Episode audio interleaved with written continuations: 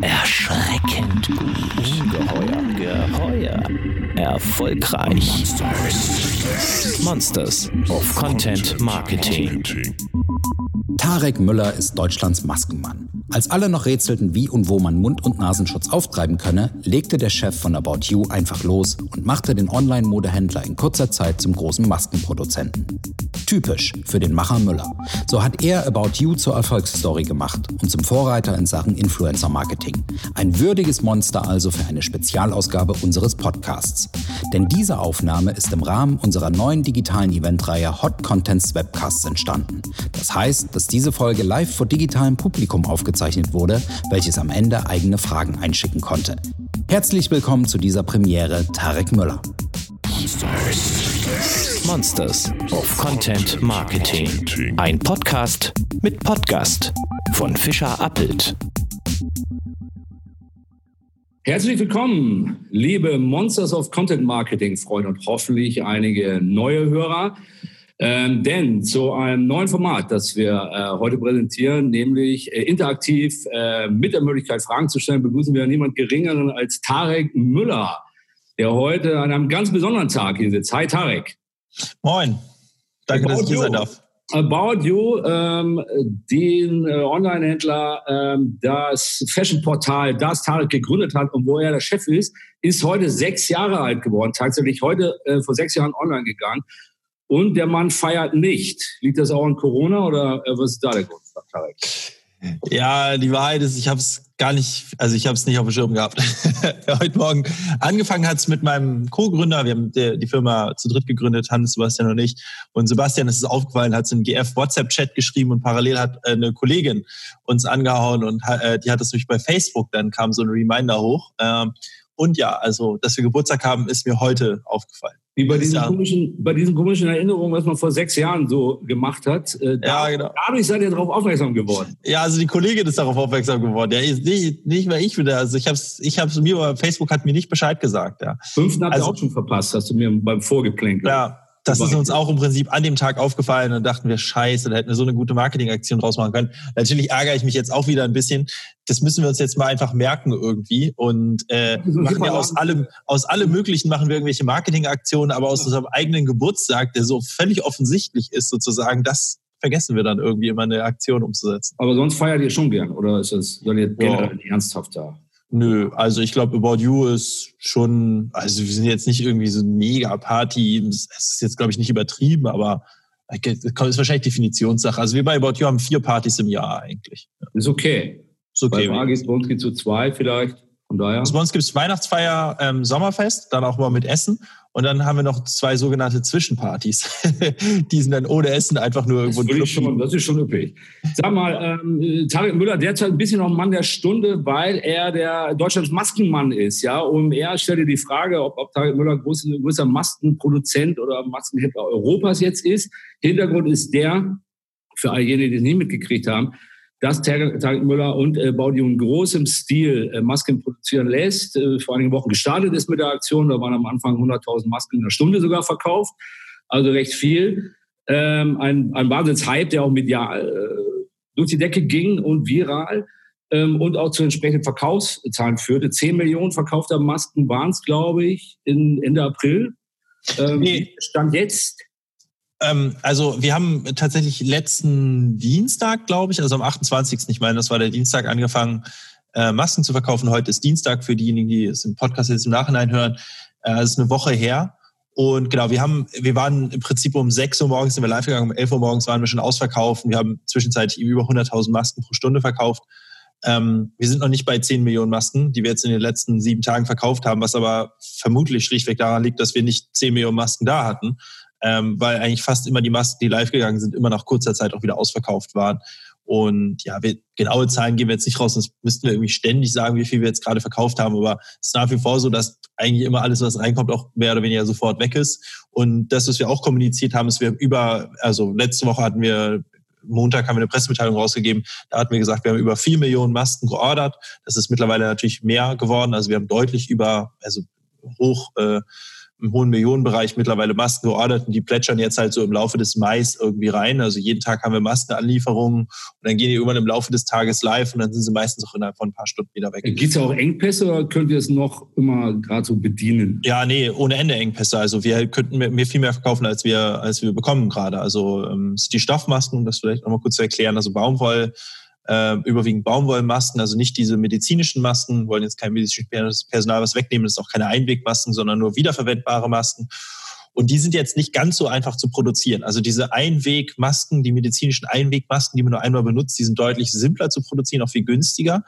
Ähm, und wir müssen aber oder wollen Masken machen, die man eben auch waschen kann und eben wiederverwenden kann, so die sogenannten Community- oder Alltagsmasken. Und das ist nicht so ganz einfach. Das heißt, da gibt es eigentlich auf allen Dimensionen Lieferengpässe, angefangen bei den Stoffen, weil es aus speziellen Stoffen ist. Es ist also nicht reine Baumwolle, sondern so ein Baumwoll-Gemisch-Dingsbums, bisschen angenehmer ist. Und ja, dann die Produktionskapazitäten sind beschränkt äh, im Vergleich zur Nachfrage. Dann die Lieferwege sind durch die ganzen Grenzkontrollen ähm, verlangsamt. Also eigentlich hat man an allen Ecken Probleme. Also könnte Finn Kliman, der auch für euch produziert, äh, der YouTuber noch ein bisschen mehr liefern. Ja, der Lieferanten, ne? Genau, das ist ähm, unser größter externer Lieferant tatsächlich. Ähm, also der ähm, macht allerdings äh, Masken aus diesem äh, Polypropylen, Gott, ich kriege dieses Wort immer nicht ausgesprochen, das ist also keine Baumwolle. Das ist ein bisschen einfacher und schneller herzustellen, das muss man fairerweise sagen. Äh, nichtsdestotrotz äh, großer Respekt, dass er unser größter Lieferant ist. Ähm, ähm, ja, äh, äh, die Nachfrage ist auch bei den Masken gerade sehr, sehr hoch. Auch die sind wiederverwendbar, aber auch, vor allen Dingen der Lieferengpass ist insbesondere bei den Baumwollmasken aktuell der Fall. Ich habe den Eindruck, dass das Ganze modisch noch nicht so richtig durchdrungen ist mit den Masken. Ja. Also oft meist sehr schlicht. Ja. Ihr habt, glaube ich, ähm, eure Initialen drauf. Äh, wird sie da noch ein bisschen was tun? Also bis zum Item äh, hat sie Maske noch ein bisschen weit, habe ich den Eindruck.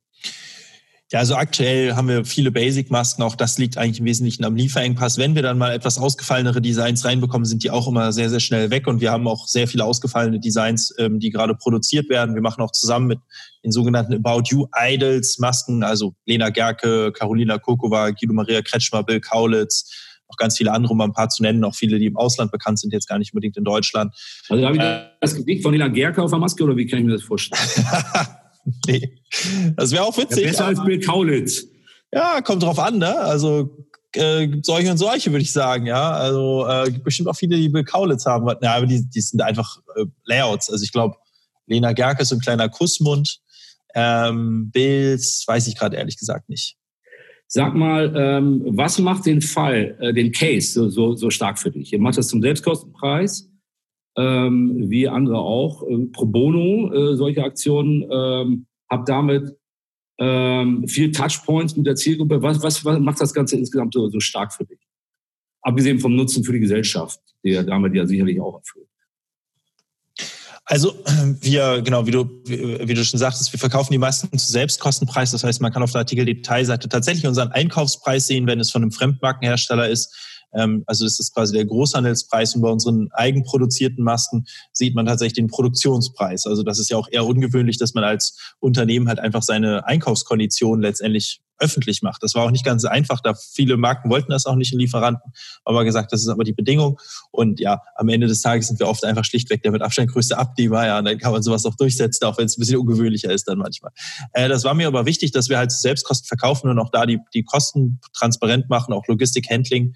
Ähm, und letztendlich war unsere Idee, also ist eigentlich, es ist gar nicht als Marketing-Idee gestartet, hat sich dann aber irgendwann natürlich zu einem Marketing-Tool entwickelt. Also mein Kollege Sebastian Wetz, der hatte die Idee, weil wir gesehen hatten, dass Masken halt teilweise für 50 Euro verkauft wurden, Stoffmasken. Ähm, das ist also schon Krisenwucher, ja, kann man nicht anders sagen. Und dann haben wir gesagt, hey, komm, lass uns diese Masken jetzt sourcen und im Prinzip zu Selbstkosten, äh, lass uns die verkaufen. So, es war ja noch am Anfang gar nicht der Selbstkostenansatz. Dann ist irgendwann entwickelt, komm, lass es einfach zu, lass einfach transparent machen, was wir an Kosten haben, ja. Ähm, dass sozusagen der Kunde am Ende nicht den Produktionspreis bezahlt, muss ja auch klar sein, weil da ist noch Logistik drauf, da muss noch Transport drauf, Handling und so weiter. Aber am Ende machen wir ja transparent, was unsere Kosten sind. Ehrlicherweise ist es sogar, haben wir sogar höhere Kosten als da stehen. Da sind viele Kostenposten einfach außen vor gelassen worden. Ähm, so, und das war eigentlich erstmal die grundsätzliche Idee. Und dann hat sich das eigentlich immer mehr im Prinzip zu so einer Art Marketing, PA, Welle auch ent entwickelt, ja, bis hin zu äh, Spiegel Online, wo wir jetzt gefeatured wurden, Tagesspiegel, also alle möglichen Medien, ja. Kann man daran auch sehen, wenn ich mal kurz einhaken darf, das hat es ja bei den Kollegen vom, von OMR auch im Podcast schon gesagt, fast so ein bisschen stolz auch hervorgehoben, Spiegel Online, Tagesspiegel. Ähm, was ich interessant finde, aus so, aus so Kanalsicht, so ein Performance-Marketing- und Reichweitenmonster wie ihr, und trotzdem ist man dann auch stolz drauf, noch ein bisschen Medien oder stärkeres Medienecho zu haben. Hat das wirklich auch einen Effekt für euch, die Story zu transportieren? Oder würdest du sagen, das ist irgendwie so als Auszeichnung ganz cool, aber eigentlich äh, für die Reichweite und Durchdringung der Aktion brauchen wir Medien nicht? Naja, ich glaube, ähm, warum ich das erwähne mit Spiegel, tatsächlich ist Spiegel Online reichweitentechnisch nicht so relevant, also in der Gesamtschau sozusagen, da gebe ich dir recht. Es ist aber oft sozusagen ein Zeichen für mediale Verbreitung. Also die meisten Leute ist klar, wenn man sagt, man war in Spiegel Online, dass man dann noch in unzähligen anderen Medien war. Dass jetzt Spiegel Online mhm. alleine eigentlich keine Wirkung hat, das ist auch wahr. Und oft ist es auch ein Zeichen für, da geht etwas viral. Ja, also die, ich bin mir mhm. fast 100% sicher, dass die kumulierte Reichweite aller Einzelpersonen, die das auf Facebook, Twitter gepostet haben und Instagram viel höher ist als Spiegel Online. Nur das kann man ja nicht sagen. Also das kann man auch nicht messen. Ich kann, es gibt keinen KPI, wo mit einem Satz im Grunde genommen die Leuten klar ist, oh, das ist eine Aktion, die ging irgendwie so durch die Münder. Ja, deswegen sage ich Spiegel Online Tagesspiel, obwohl in Wahrheit die Reichweite dieser einzelnen Medien jetzt nicht im Gesamtschau tatsächlich so mega relevant ist. Aber was diese Aktion geschafft geschafft hat, ist sie ist viral gegangen. Ja, und ähm, das einerseits die Leute haben sich das erzählt, die Presse ist drauf abgegangen, Social Media ist heiß gelaufen, alle möglichen Portale sind heiß gelaufen. Das haben wir auch daran gesehen, dass wir am Ende mit 0 Euro Marketing-Einsatz einfach schon signifikant Traffic generiert haben und vor allen Dingen Neukunden. Also die Neukundenquote der Maskenkäufer ist dreimal höher als der Shop-Durchschnitt. Auch das habe ich jetzt bei OMR noch nicht erzählt, weil da die Zahlen auch noch nicht feststanden. Ähm, und das, das zeigt ja, dass sehr viele Leute, die vorher keine About You-Kunden waren, plötzlich ja am Ende von dieser Aktion mitbekommen haben. Und, das, und wir haben ja kein Marketing da drumherum gemacht, das ist kein Paid-Marketing. Und das zeigt ja letztendlich, dass die Aktion viral gegangen ist, auch bei in einer Community, die nicht quasi unter den About You Hardcore-Fans ist. Und das sind natürlich alles, sag ich mal, positive Zeichen, die sich am Ende irgendwo in so einer Metapher erwähnt bei Spiegel Online ganz schnell mal erklären lassen. Ähm, wie sieht es persönlich aus bei dir, was Masken angeht? Äh, trägst du das, um der Pflicht zu genügen, wie es äh, verordnet wurde, oder bist du so ein eher enthusiastischer Maskenträger? Sie sind ja nicht immer angenehm. Also ich muss gestehen, das ist jetzt ein bisschen peinlich vielleicht, aber ich habe keine About You Maske, weil ich habe halt gesagt, erstmal. Zalando oder? Hä? Was von Zalando, oder? Zalando-Maske, genau. ähm, nee. Ähm, nee, also ich habe Masken hier, aber ich habe halt, also wir haben halt Anlieferungen bekommen und das war alles super priorisiert. Es musste alles immer mega schnell gehen. Und dann wurde auch mehrmals gefragt, hey, sollen wir ein paar abziehen irgendwie für dich? habe ich gesagt, nee, nee, bestellt die mal so schnell wie möglich online. Erst sollen die Kunden bedient werden und die Mitarbeiter. Das heißt, dann haben wir irgendwie den Mitarbeitern welche gegeben, aber auch da gab es permanente Lieferengpässe. Und ja, ich habe mich da so ein bisschen hinten angestellt in der Kette und habe bis heute einfach keine. Ja. Aber eine medizinische hast du doch. Ich habe ich hab welche. Ich habe beim Kiosk bei mir in St. Pauli um die Ecke habe ich mir überteuert eine Maske gekauft. Ja, genau das, genau das, wo wir gegengehen, wo wir sagen, diesen Krisenwucher wollen wir einschränken. Da bin ich ja. da jetzt hingegangen und habe mir diese scheiß Stoffmaske für, weiß ich nicht, 15 Euro oder sowas habe ich mir so eine blöde Maske gekauft, die auf dem YouTube übrigens die eine schlechte, ja, genau, für 15 Euro beim Späti. Bei, bei die, also die, eine, besser, eine Maske aus besserer Qualität verkaufen wir bei About You für 2,36 Euro das Stück im Fünferpack inklusive Versand. Ja, Für das Ding habe ich also 15 Euro bezahlt. Das hat mir auch nochmal gezeigt, dass es gut ist, dass wir das machen, weil ich war nicht der Einzige, der das da gekauft hat. Aber tatsächlich habe ich keine äh, von About You produzierte Maske aktuell hier rum. Gut, wenn die Engpässe äh, beseitigt sind, wirst du dir sicherlich eine sichern können. Hoffe das ich. Ja, ab und zu kann man hier mal tauschen. Äh, wie sieht es bei dir persönlich aus? Du bist jetzt im Homeoffice. Ja. Ähm, wie ist es nach wochenlanger Corona-Belagerung? Wir haben jetzt in der Phase, wo Lockerungen nach und nach eintreten und man den Eindruck hat, äh, man kehrt zur Normalität zurück. Ähm, wie ist das nach den ja, gut zwei Monaten jetzt für dich? Ähm, sehnst du das herbei jetzt oder bist du gar ein bisschen skeptisch, was die Öffnung angeht? Ähm, erstmal ganz persönlich, unabhängig vom Business. Also ich ganz persönlich muss sagen, ich ähm, habe richtig Lust wieder aufs Office und meine Kollegen sehen und so weiter. Ich habe das aber schon, ich würde jetzt lügen, wenn ich nicht sagen würde, ich habe es auch schon richtig genossen in den letzten acht Wochen. Keine Konferenzen, keine Reisen. Ich bin sowieso ein Mensch, ich hasse eigentlich berufliches Reisen, versuche es auch zu vermeiden. Wahrscheinlich der einzige Geschäftsführer von einer recht großen Firma, der es nicht mal zum Frequent Traveler Status geschafft hat bei Lufthansa.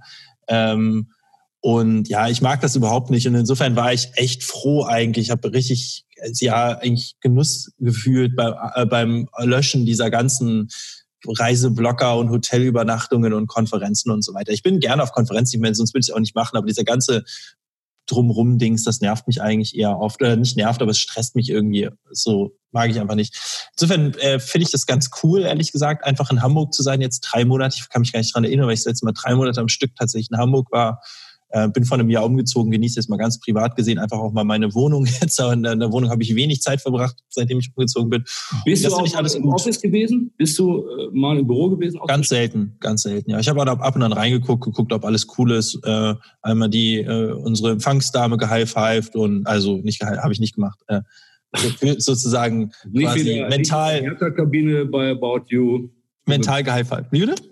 Es ist nicht wie eine Hertha-Kabine bei äh, About You. Äh. Da musst du mir auf die Sprünge helfen mit Fußballmetapher. Oh nein, oh nein, oh nein. Anfangen, ja. Gestern die sich. Ein Video, ein, ein Video geisterte äh, viral durch und auch in Medien nach dem Hertha-BSC-Spieler. Spieler Kalu, seine Mannschaftskollegen mit Shake Hands und allem möglichen begrüßte. Ja, nee, das mache ich nicht. Also ich habe mich da sehr schnell dran gewöhnt, auf dieses Nicht-Begrüßen. Ich finde es aber, natürlich vermisse ich es. Also ich finde das nicht keinen keinen coolen Dauerzustand. Ähm, und ich bin, ich freue mich auch einfach, wenn es wieder im Büro losgeht, weil ich einfach meine Kollegen gerne sehen möchte und weil ich auch mir auf Dauer das irgendwie auch nicht gefällt, irgendwie sich nie zu sehen. Ich finde jetzt aber für eine gewisse Phase fand ich es tatsächlich viel weniger schlimm und ich hatte auch den Eindruck, dass es viel besser funktioniert hat, als ich persönlich das zumindest gedacht hätte, wenn du eine komplette Firma auf Homeoffice umstellst. Ich habe es eigentlich, ich habe eigentlich mit Schlimmerem gerechnet, wenn ich ehrlich bin, und bin eigentlich sehr, sehr positiv überrascht, wie gut und effizient auch eigentlich alles. Das heißt, bei euch auch weniger physische Treffen in der Zukunft. Nimmt man da so ein paar Sachen mit? Dann? Ja, das gilt, glaube ich, nicht nur für uns. Da bin ich mir ziemlich sicher, das gilt für die Gesamtwirtschaft, dass man Reisetätigkeit und physische Treffen tendenziell ein bisschen runterfahren wird. Ich glaube nicht, dass es jetzt aufhört. Ich glaube, Leute werden immer noch innerdeutsch fliegen und Co., aber es wird bestimmt weniger. Mal, ähm, abgesehen von der Maske stelle ich mir ähm, Marketing im Fashion-Bereich, zumindest im März noch, sehr schwierig vor. Ja, wir waren ja. in einer Zeit, wo alle Leute klar gesagt wurde, äh, bleib zu Hause, also viel mehr als jetzt. Ne?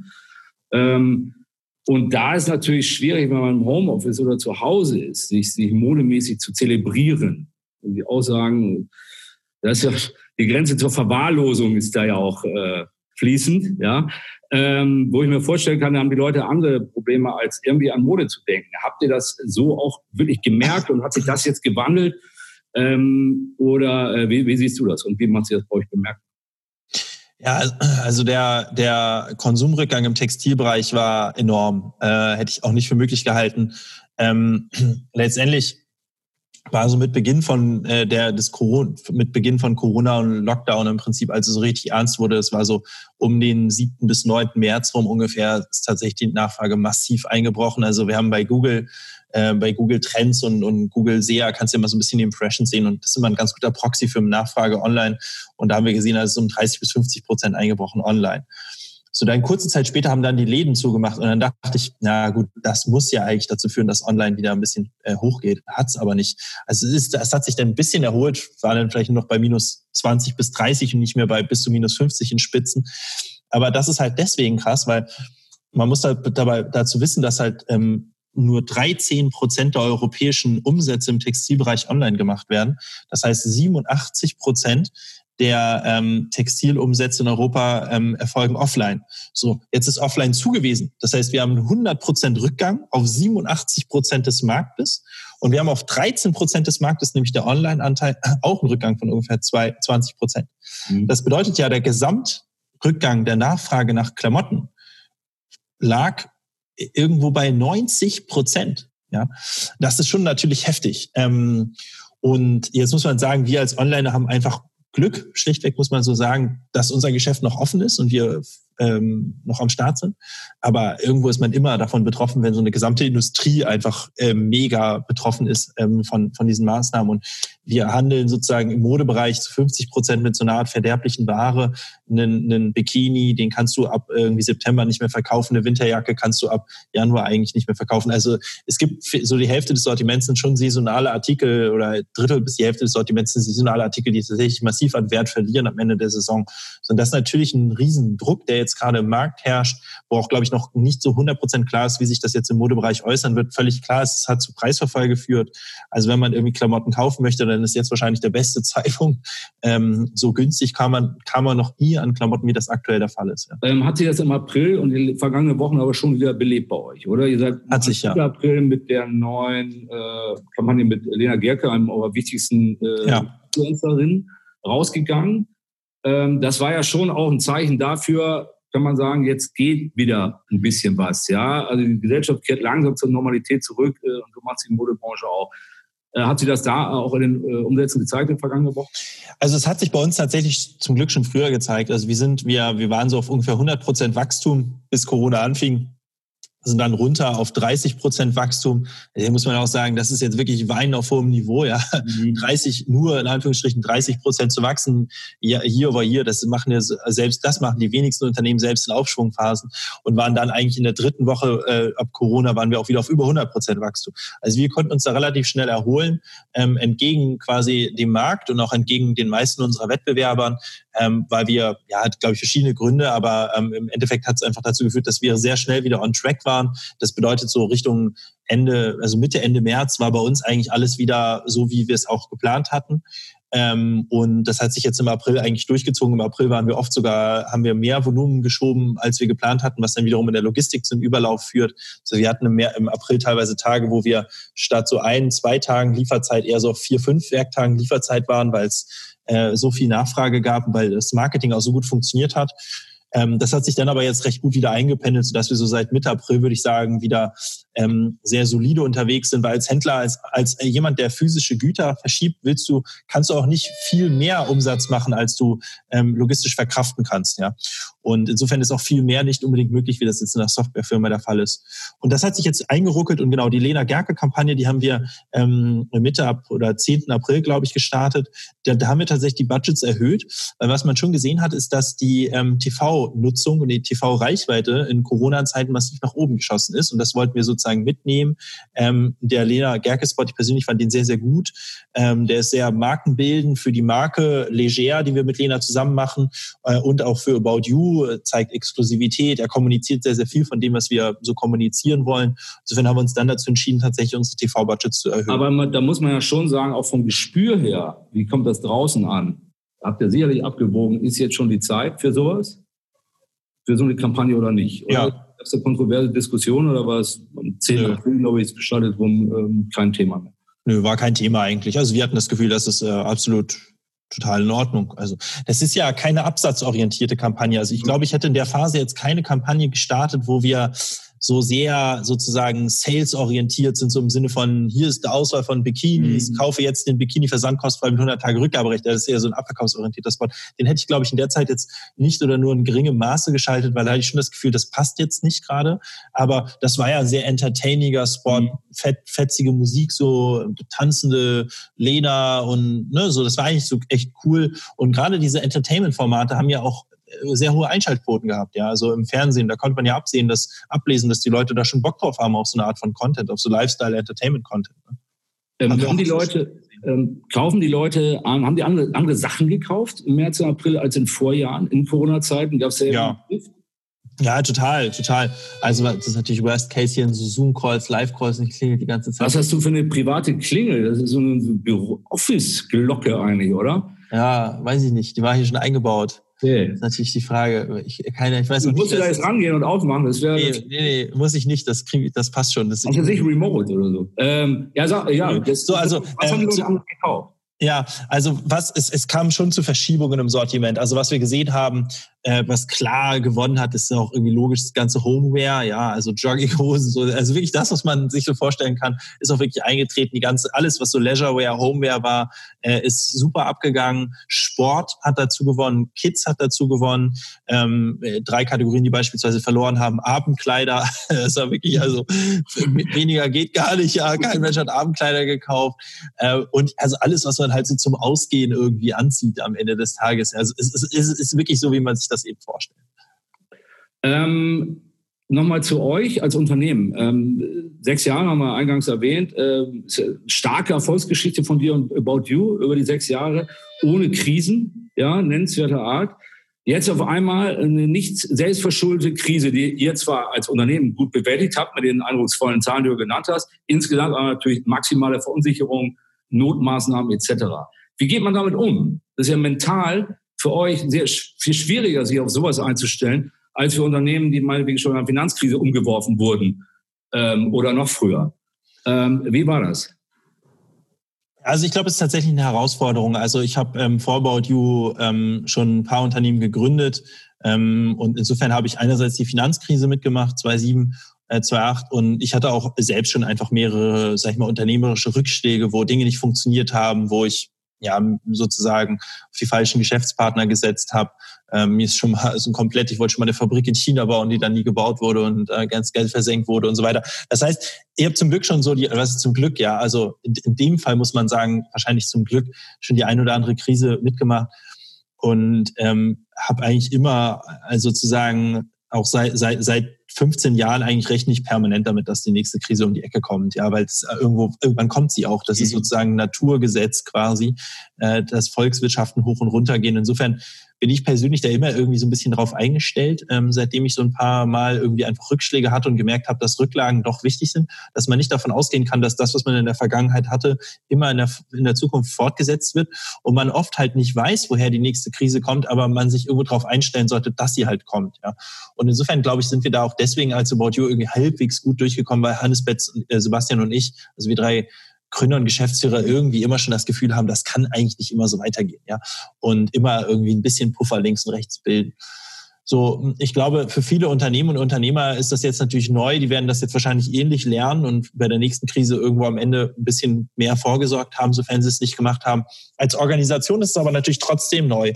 Und da, das war tatsächlich auch ähm, eine am Ende, ja, also war für uns eine Art Wundertüte, ja, wie organisieren, wie, wie, wie agieren wir als Unternehmen und auch als Organisation in so einer Krise, wie am Ende, wie sehr kann man sich auch auf, auf die Kollegen verlassen, dass die irgendwie mitziehen, auch bei Ad-Hoc-Entscheidungen. Teilweise, es war ja also ich meine, es wird ja wahrscheinlich bei fast allen so gewesen sein, das waren teilweise totale Ad-Hoc-Entscheidungen. Da wurde dann an einem Tag gesagt, am nächsten Tag kann wer will zu Hause bleiben und am übernächsten Tag wurde gesagt, die ganze Firma bleibt jetzt zu Hause. Mhm. Bitte holt nur noch eure Laptops ab und schaut, dass ihr zu Hause arbeiten könnt. Also sagt alle Termine ab, alles muss ab, und so weiter. Es war ja wirklich, also da, da, da gab es ja so Phasen von so ein, zwei Wochen, da ist so viel passiert, dann haben wir Tests organisiert und, und was ist ich ja. Und das ist ja schon irgendwo auch immer eine Herausforderung für eine Firma. Wir sind mittlerweile 700 Leute und die Frage, so zieht da jetzt jeder so mit oder klappt das oder, oder äh, sperren sich die Leute, ja. Und das war, da war ich sehr positiv ähm, angetan von dem, wie wir oder ja, als auch meine Kollegen, also alle da einfach agiert haben, weil ich das Gefühl hatte, da hat jeder wirklich an einem Strang gezogen, den Ernst der Lage auch verstanden. Ich glaube aber, dass es zeigt sich in Firmen letztendlich das, was sich auch gegenüber der Politik zeigt, ja, wo wir ja viele Monate hatten, wo Regierungsentscheidungen ähm, auch nicht in Frage gestellt wurden, sondern äh, man das gemacht hat. Ja, jetzt geht's los mit Lockerungsdiskussionen, dann irgendwie auch logisch, ja. Aber das ist im Kleinen das, was sich im Großen auch äußert. Ne? Eine extreme ja. Diszipliniertheit einfach dann auch. Ne? Und sieht man, jetzt ist nicht die Zeit für Diskussionen oder in Frage stellen. Ne? Finde find ich auch richtig. Also ich muss sagen, ich finde, es gibt genau das, was du gesagt hast. Es gibt Phasen, das muss auch nicht immer ein makroökonomischer Schock sein. Das kann auch manchmal einfach in der Firma sein. Da heißt es jetzt einfach, hält jetzt mal die Klappe und macht mal was irgendwie Person X sagt, ja. Und wenn äh, Person X ist, ist halt in dem Fall war auf unser Land gesehen dann unsere Regierung, war Merkel und ich habe mich auch vor den Fernseher gesetzt, mir das angehört und gesagt, klar, mache ich jetzt einfach. Ähm, so jetzt erstmal die Phase Klappe halten und executen, mhm. ja. Und das kann man immer noch in irgendwie zwei, drei Wochen in Frage stellen. Die Welt wird jetzt nicht untergehen, wenn man mal zwei, drei Wochen zu Hause bleibt und sich am Ende herausstellt, weil es doch blöd, ja. Also, mhm. oh mein Gott, was haben wir jetzt verloren? Ja, also so, so, selbst wenn es so wäre, sind, ich finde, das hat wirklich ganz gut funktioniert irgendwie, war so mein Eindruck auch im Land und das Diskutieren, ob das richtig war und, und irgendwie in Frage stellen und das Analysieren der Entscheidungslage, das kann man alles danach machen. Ich glaube, so ein bisschen so ist das eben tatsächlich, wie du sagst, auch dann oft in Unternehmen, dann bedarf es einer klaren Führung, einer klaren Kommunikation. Wir haben immer versucht, sehr transparent zu kommunizieren. Wir waren immer transparent darüber, ob es Fälle gibt, ähm, wie die Sachlage ist, was wir wissen, was wir auch nicht wissen, ähm, wie das Geschäft läuft, ob es irgendwie Entlassungen gibt, äh, mhm. Kurzarbeit und solche Dinge. Da waren wir immer sehr, sehr transparent gegenüber unseren Kollegen und ich hatte immer das Gefühl, dass es sozusagen, wenn du mit intelligenten Leuten zu tun hast, das muss man einfach voraussetzen, äh, sozusagen, sonst hat man, glaube ich, ganz andere Probleme, dann sollte man, finde ich, auch normal, wie mit, also ganz normal kommunizieren und nicht irgendwie so hatte ich bei manchen Firmen so ein bisschen den Eindruck, dass sie so, so umspringen und, und mit ihren Mitarbeitern kommunizieren, als wären das irgendwie dumme Kinder, ja. Und ich glaube, das ist nicht klug, ja. Am Ende sorgt das auch nicht dafür, dass die Leute halt dann agieren und das machen, was man möchte, wenn man halt nicht ganz normal wie mit Erwachsenen nun mal sagt, was man weiß, was man nicht weiß und welche Entscheidung man nun mal jetzt trifft. Und dann ist mein Eindruck, dann machen das die Leute auch erstmal und hinterfragen es danach. Und das ist auch richtig, ist danach dann zu hinterfragen, ob das eigentlich richtig war. Aber in Krisensituationen muss man, finde ich, erstmal agieren und da ist einfach Schnelligkeit ähm, wichtig. So, und ich Gut. glaube, das gilt zum Beispiel auch fürs Marketing, hoch runterfahren, Kampagnen, ja, nein. Das sind alles Dinge, die muss man dann in Kürze entscheiden, wo man normalerweise erstmal Analysen macht. Das war ein äh, wunderbares Schlusswort, wollte ich fast sagen, für unseren ersten Teil unser Gespräch. Tage schon mal vielen Dank. Jetzt, da wir ein interaktives Live-Format sind, ähm, können alle, die im Chatroom sind, ihre Fragen stellen an Tarek Müller. Bitte losgelegt. Schauen wir mal kurz, was so eintrifft. Maskenbilder kommen in unserem Content Marketing übrigens gerade im Vergleich richtig schlecht an. Also bei uns nicht. Also, wobei wir machen eigentlich damit ja gar kein Marketing. Also wir haben jetzt keine Paid Postings gemacht oder so, aber die Frequenz, in der ich gerade Facebook-Ads bekomme für Masken, deutet eigentlich darauf hin, dass Masken-Content anscheinend zumindest kommerziell im Verkauf zu, zu funktionieren scheint. Wobei ich habe auch, ähm, bei mir stößt auch so ein bisschen auf, viele Leute zelebrieren sich ja mit Maske auch auf ihren Twitter-Profilen oder Instagram. Ja, letztendlich ist es ja ein behördlich verordnetes Hilfs- und Schutzmittel. Ob das das Richtige ist, sich da zu inszenieren, ist ja dann immer die Frage. Ach ja, gut. Ich glaube, man inszeniert sich mit allem. Du trägst eine Brille gerade, sehe ich. Das ist theoretisch auch ein, ähm, das ist theoretisch etwas, ähm, ja, kann man fast Würde sagen. Ich gerne nicht tragen medizinisches, nee, aber was ich damit sagen wollte, ist, die Leute zelebrieren auch Brillen, ne? Und das ist, glaube ja. ich, äh, ganz richtig und das ist auch, finde ich, okay, ja. Das ist, was man sozusagen sehr prominent trägt und sei es aus medizinischen Gründen, ja. Das kann man sagen, ist eine Brille eigentlich der Fall und eine Maske auch. Das mhm. entwickelt sich dann irgendwann zum modischen Accessoire und wird von Leuten zelebriert. Das finde ich irgendwie total in Ordnung. Ich persönlich tue es nicht, aber das ist ja jedem doch selbst überlassen, ob man das jetzt irgendwie als modisches Piece sieht oder nicht, wie Brillen und andere Dinge eben auch, ne? Ähm, du hast andere Frage. Ähm, es gibt ja Läden von About You. Äh, ja. Sechs oder sieben Stück, glaube ich. Ne? Äh, warum gibt es sie? Äh, was ja relativ ungewöhnlich ist. Warum habt ihr ähm, stationären Handel auch aufgezogen in kleinerem Stil? Ähm, also wir haben äh, keine About You-Läden mehr. Äh, wir haben einmal einen About You-Laden gehabt. Wir haben Edited-Läden. Edited von ist unsere, Label, von einem Hauslabel genau, ne? Genau, das ist eins unserer Eigenmarken, Edited. Und ja, das ist eigentlich ein bisschen als Zufall gestartet, ehrlich gesagt, in Hamburg. Da kam so ein Typ auf uns zu, Mike, und der wollte unsere Sachen einkaufen für den Laden in der Schanze. Und dann waren wir plötzlich die meistverkaufte Marke bei ihm. Dann haben wir dann einen Laden aufgemacht, hier in Hamburg in der Schanzenstraße. Das ist der erste About You-Laden, äh, Edited-Laden der lief einfach mega gut. Und dann haben wir opportunistisch letztendlich weitere Läden eröffnet, weil die eigentlich alle profitabel sind. Außer Berlin, interessanterweise. Das ist defizitär. ähm, da muss ich mal vorbeischauen. Ähm, sag mal, wird das Geschäft noch ausgebaut oder ist das auf kleinem Level so okay? Ja, das ist halt nicht mal, das ist Promillbereich vom Umsatz für uns. Also das wird da so weitergeführt. Und das ist, wie gesagt, sehr opportunistisch, wenn wir Lagen bekommen, äh, Läden bekommen, die wir, wo wir wissen, die funktionieren. Wir haben, glaube ich, mittlerweile ganz gut verstanden, was für Läden funktionieren ähm, und welche nicht. Und wenn wir solche Läden angeboten bekommen in attraktiven Städten, würden wir das schon nochmal äh, zuschlagen. Wir werden jetzt nicht irgendwie ein riesen Filialnetz aufbauen. Ähm, andere Frage, wie würdest du eure Unternehmenskultur beschreiben, was Hierarchien angeht vor allem? Wie flach ist es bei euch? Ja, also ich, ich würde sie als verhältnismäßig flach beschreiben und äh, ähm, als Verhältnis äh, oder zum Verhältnis in der Verhältnismäßigkeit äh, äh, als Benchmark ziehen würde ich gleich große Unternehmen. Also man natürlich schon klar feststellen muss, ist unser Unternehmen ist nicht so flach, wie wir das vor fünf Jahren waren, wo wir viel weniger Leute waren. Aber dafür, dass wir 800 Leute sind mittlerweile hier in Hamburg, ähm, im Headquarter, glaube ich, sind es noch verhältnismäßig flache Hierarchien. Wie wir unsere Unternehmenskultur beschreiben, ja, jung erstmal, äh, 70 Prozent unserer Mitarbeitenden sind unter 30. Deswegen wurden wir ganz gerne auch von anderen Menschen schon als Jugendforschprojekt bezeichnet. Ähm, und äh, glaube ich, smarte Leute, ambitioniert, relativ egolos, äh, ähm, eher teamorientiert, ähm, passioniert. Ja, das würde ich sagen, so ein bisschen so die, wie ich jetzt mal in kurzen Worten international, wie ich in kurzen Worten äh, unsere Kultur beschreiben würde. Ähm, dann nochmal zurück zur Maske. Äh, wie hoch ist der Selbstkostenpreis pro Maske? Und ja, äh, arbeitet ihr da bei, bei Otto zusammen, äh, mit Otto zusammen? Ähm, wie sieht da die Kooperation aus mit eurem äh, Mutterunternehmen? Also was ist der Selbstkostenpreis pro Maske? Das ist ja unterschiedlich. Also bei unserer eigenen Produktion ist es so, ähm, der, also da kostet die Maske, das kann man jetzt auf der Website nachgucken, ich, also die Baumwollmaske von About You, die mehrlagig ist, kostet 1,30 Euro in der Produktion. Die verkaufen wir im Fünferpack, das heißt, das Fünferpack kostet dann 6 Euro bla. Ähm, dann äh, kommen ein äh, Euro 50 oder so Logistik drauf und ein Euro irgendwas oder so Handling, Payment, dies, das und dann noch Mehrwertsteuer. Ja, so dass man dann in Summe am Ende des Tages für einen Fünferpack Masken bei About You so bei 13 Euro ist, inklusive Versand und Mehrwertsteuer. Ja. Ähm, das sozusagen bei den About You produzierten Masken. Bei den Fremdmarkenmasken, die wir einkaufen, ist es halt extrem unterschiedlich. Fins-Masken sind die günstigsten, die kosten 9 äh, 93 Cent pro Maske im Einkauf plus Logistik etc. dann. Da verkaufen wir zum Beispiel einen Zehnerpack für 17 Euro. So, das geht aber auch andere Masken wie Armed Angels, die spenden auch noch zwei Euro der Maske. Da kostet dann eine einzelne Maske schon 11 Euro, ja, wo man eben bei, bei uns für 13 Euro einen Fünferpack bekommt, ist Armed Angels eine Maske, dafür ist es auch eine andere Qualität, dafür werden da auch äh, äh zwei Euro gespendet, dafür ist auch eine Marke. Also da gibt es keine pauschale Antwort am Ende des Tages. Ähm, arbeitet ihr da mit äh, Otto zusammen? Nee, nicht bei der Maskengeschichte. Ähm, dann, welche Rolle spielst du persönlich im Marketing von About You? Ähm, keine, äh, keine relevante Rolle, da bin ich mir wirklich sehr sicher. Ich glaube, wenn man so in der Hamburger Medienbubble ist, mag das vielleicht sein, dass man irgendwie mich wahrnimmt oder so, ähm, durch, weiß ich nicht, OMR-Podcast und irgendwie ab und an mal, weiß ich nicht, Gründerszene und irgendwelchen Medien oder sowas. Aber ich glaube, da muss man auch immer sich klar machen, dass das halt auch wirklich ein Bubble-Thema ist. Ja, also ähm, äh, wir sind mittlerweile in 14 Ländern aktiv. Äh, Deutschland macht nicht mal mehr 50 Prozent unserer Umsätze aus.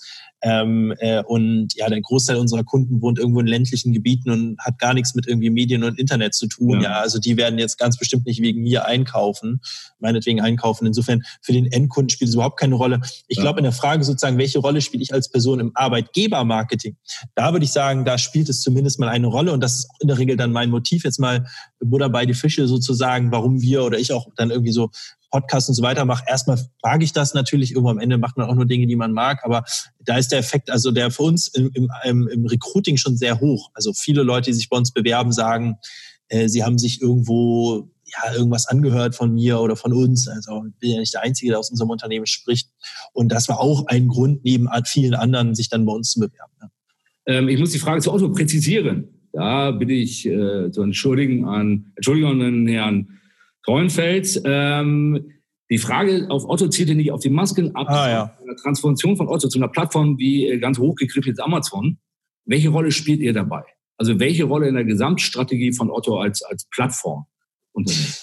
Da spielen wir keine Rolle, ähm, denke ich. Also wir sind Teil der Plattform in dem Sinne, dass wir ein Marktplatzpartner sind von Otto. Das bedeutet, wenn man bei otto.de was bestellt, kann es gut sein, dass das dann von About You geliefert wird, was eher selten, aber passiert. Ja, also wir sind einer von, weiß ich nicht, hunderten Marktplatzpartnern wahrscheinlich am Ende des Tages. Otto ist übrigens auch Marktplatzpartner von About You. Also auch wir haben ja einen Marktplatz, ein Dritt Drittversandgeschäft sozusagen. Das heißt, auch wenn man bei About You bestellt, kann es sein, dass es von Otto geliefert wird. Das heißt, das geht in beide Richtungen. Technisch und in der Umsetzung sozusagen haben wir da keine Rolle. Ähm, was wir aber natürlich machen, ist am Ende des Tages uns austauschen mit den Kollegen von, äh, von Otto.de. Ähm, das geht in beide Richtungen. Ähm, aktuelle Content-Produktion, ja, ähm, sprach schon an, ähm, ist die Zeit für Fashion oder nicht? Äh, Produktion mit Models und Influencern und größeren Teams sind ja wegen der aktuellen äh, Lage Outdoor nicht möglich oder sowieso schlecht bis nicht möglich. Ähm, setzt ihr diese aus, produziert ihr zu Hause, ähm, Was für Strategien habt ihr da auch in, in, im Koffer schon gehabt für den Fall, dass die Lockerungen jetzt nicht gekommen werden, wie sie nach und nach jetzt rausstellen? Das war ja auch nicht klar bis vor kurzem. Ähm, wie sieht's da aus?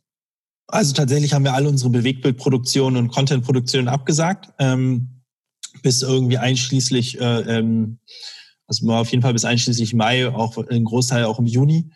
Ähm, das heißt, da findet nichts statt jetzt. Wir haben glücklicherweise sehr viel Content auf Lager noch, den wir irgendwie schon produziert haben. Das heißt, wir haben momentan keinen Mangel an Content. Wir können auch viel tatsächlich zu Hause bei Leuten produzieren. Wir machen oft jetzt eben selbst produzierten Content, gerade in Social Media.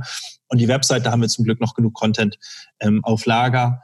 Ähm, ähm, bei den Masken, und, und, ach genau, im Shop, das ist natürlich auch wichtig. Also normalerweise haben wir im Shop Modelfotos. Momentan, wir sind alle Sachen, die neu reinkommen, werden auf der Büste geschossen, weil wir, äh, also so eine Art Freisteller, weil wir im Fotostudio aktuell keine Model-Shootings machen, bei uns im, im Produktfotobereich sozusagen. Das heißt, man wird jetzt auf About You, normalerweise konnte man auf die Artikel-Detailseite sehen, oder konnte man immer einen Freisteller und ein Modelfoto sehen. Bei den ganzen neuen Incomes sieht man nur noch den Freisteller. Also das ist tatsächlich auch eine explizite Corona-Auswirkung. Bei den Masken war es jetzt so, das wäre natürlich irgendwie doof gewesen, weil so eine Maske, das musst du schon irgendwie mal im Gesicht sehen, um auch die Proportionen ab, äh, äh abschätzen zu können. Da haben jetzt einfach unsere Fotostudio-Mitarbeiter am Modell gestanden. Das heißt, wenn man jetzt auf unsere Maskenseite geht und sich da die Masken anguckt, dann sind die Modelle alles äh, Fotostudio-Mitarbeiter. Das ist natürlich in Ordnung. Unser Fotostudio ist in Schichten aufgeteilt und das ist sowieso sozusagen eine Schicht gewesen. Die haben es dann in sich geschlossen, sozusagen geschossen. Ähm, kurz an die Community draußen, äh, neue Fragen reinzuschreiben lohnt, glaube ich, nicht mehr, weil in fünf Minuten äh, muss der Herr los. Wie früher die Stars bei Wetten Das, bei denen der Flieger ging, mitten in der Sendung, muss Tarek dann äh, in den nächsten Call, äh, ins nächste Zoom-Gespräch, ja, zwölf Stunden am Tag, äh, Videokonferenz hast du gesagt. Wir arbeiten nochmal, hört sich jetzt ein bisschen lieblos an, abarbeiten, aber wir gehen nochmal die äh, letzten Fragen durch, die gestellt wurden. Sollten Themen mit Corona-Bezug den Großteil des aktuellen Contents ausmachen, wegen Lage, Maske oder äh, geht der Blick jetzt mittlerweile auf die Normalität? Nee, also mein persönlicher Eindruck wäre, das wäre nicht klug momentan überwiegend Corona-Bezug. Also außer man ist vielleicht Spiegel Online oder irgendwie sowas. Also jetzt als About You, das, wenn man uns folgt, da fast nichts hat Corona-Bezug ähm, sondern es ist eigentlich Business as usual mit einer kleinen Anpassung. Man findet weniger Abendkleider, man findet mehr Leisurewear und so, ne? Aber es ist jetzt sozusagen kein expliziter Corona-Bezug. Würde ich gerne mal dazwischenhaken. Du hast gesagt, für Juni habt ihr auch die Shootings abgesagt. Wenn ich mir so schaue, wie jetzt die Maßnahmen wieder gelockert äh, werden alles, dann wäre für Juni ja vielleicht sogar wieder was möglich oder für Juli. Fangt ihr jetzt wieder an, neu zu buchen da? Kann sein. Ich glaube, wir haben nicht so einen mega Druck gerade. Also wir, das werden wir dann entscheiden. Also, ja. Ähm, dann. Die Events sind natürlich abgesagt. Genau, also da war jetzt auch gerade hier die, die Frage nach ja. Pangea, About You Pangea Festival ist unser Musik-Lifestyle-Festival, ein Wochenende, die Utopia World. Also es war, das ist auch abgesagt, das finde ich persönlich wirklich extrem toll. Ich bin wirklich treu jedem einzelnen About You Event nach, weil das wirklich geile Events sind auch. Ähm, ja, das abgesagt, da wird es wahrscheinlich keine Alternative geben, weil wir da keine Alternative durchführen können. Ich meine, wir sind immer noch, ja. es ist immer noch unklar, was Ende August, da wäre das eigentlich stattgefunden, möglich sein wird. Wenn da irgendwas möglich ist, werden wir auch irgendwas machen, aber es wird keine adäquate Alternative geben, die an das rankommt, was wir da normalerweise äh, oder letztes Jahr am Wochenende hingestellt haben, was absolut ein absoluter Traum war für diejenigen, die da waren. Es war, man hat sich gefühlt, als, also wirklich das, was wir da machen wollten, nämlich für ein Wochenende die perfekte Welt, ähm, wie sie sein sollte, ähm, äh, sozusagen da zu erleben, das hat man, also ich persönlich habe das gespürt und die allermeisten Besucher auch. Also insofern sehr, sehr traurig, dass nicht mehr stattfindet. Ähm, jetzt mal eine ganz große Frage, ein ganz großes Thema zum Schluss. Bitte eine kurze Antwort, falls möglich ist. Das Thema Klimaschutz, Nachhaltigkeit am Ende. Welche Rolle spielt Nachhaltigkeit für euch? Nachhaltige Produktion, emissionsarmer Versand? Ähm, Gibt es weitere Pläne, da ähm, noch nachhaltiger zu werden? Ähm, bitte schießen Sie, schießen Sie los, Herr Müller.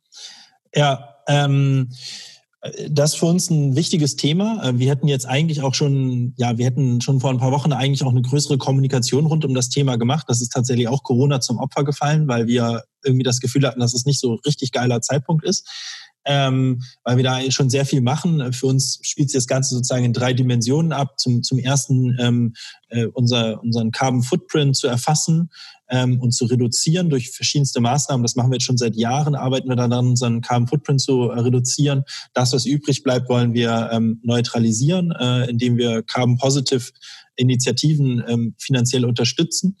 Ähm, und wir haben unser Packaging umgestellt, auch schon vor mittlerweile, glaube ich, sechs Monaten, neun Monaten. Das ist jetzt ähm, voll recycelbares Material.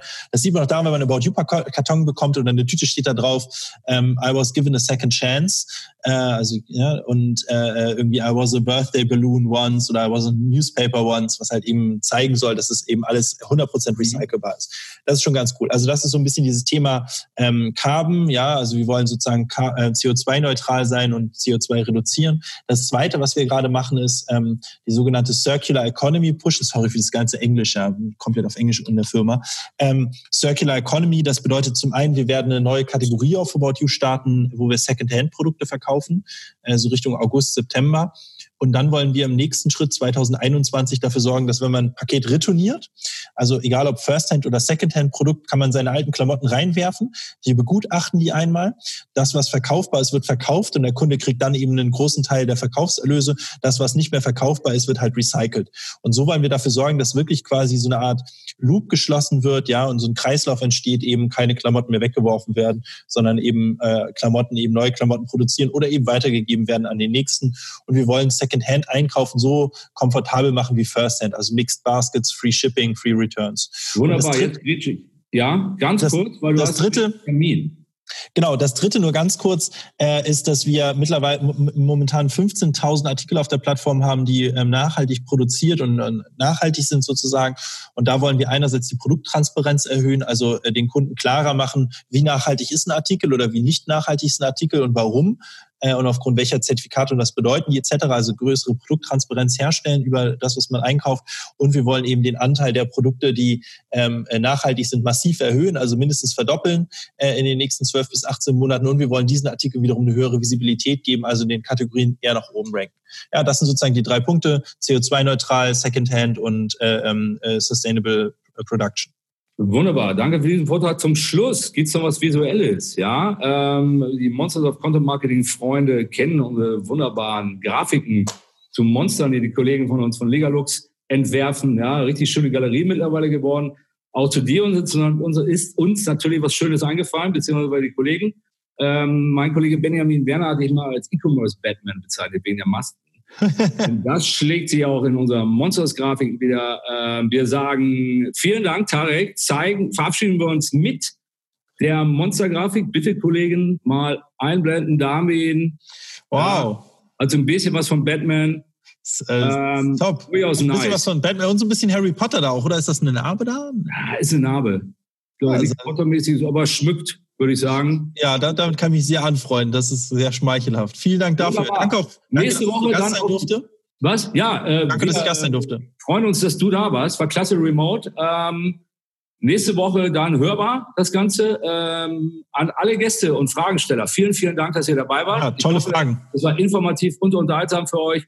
Und wenn ihr wollt, könnt ihr das Ganze nächste Woche auf den gängigen Kanälen wieder anhören. Bis dahin verabschiede ich mich. Äh, bleibt gesund, alle miteinander. Tarek, viel Spaß im Meeting. Tschüss. Danke sehr. Ciao. Bis zum nächsten Podcast mit Podcast für weitere Monsters of Content Marketing. Schaut nicht unters Bett, schaut unter www.fischerappelt.de.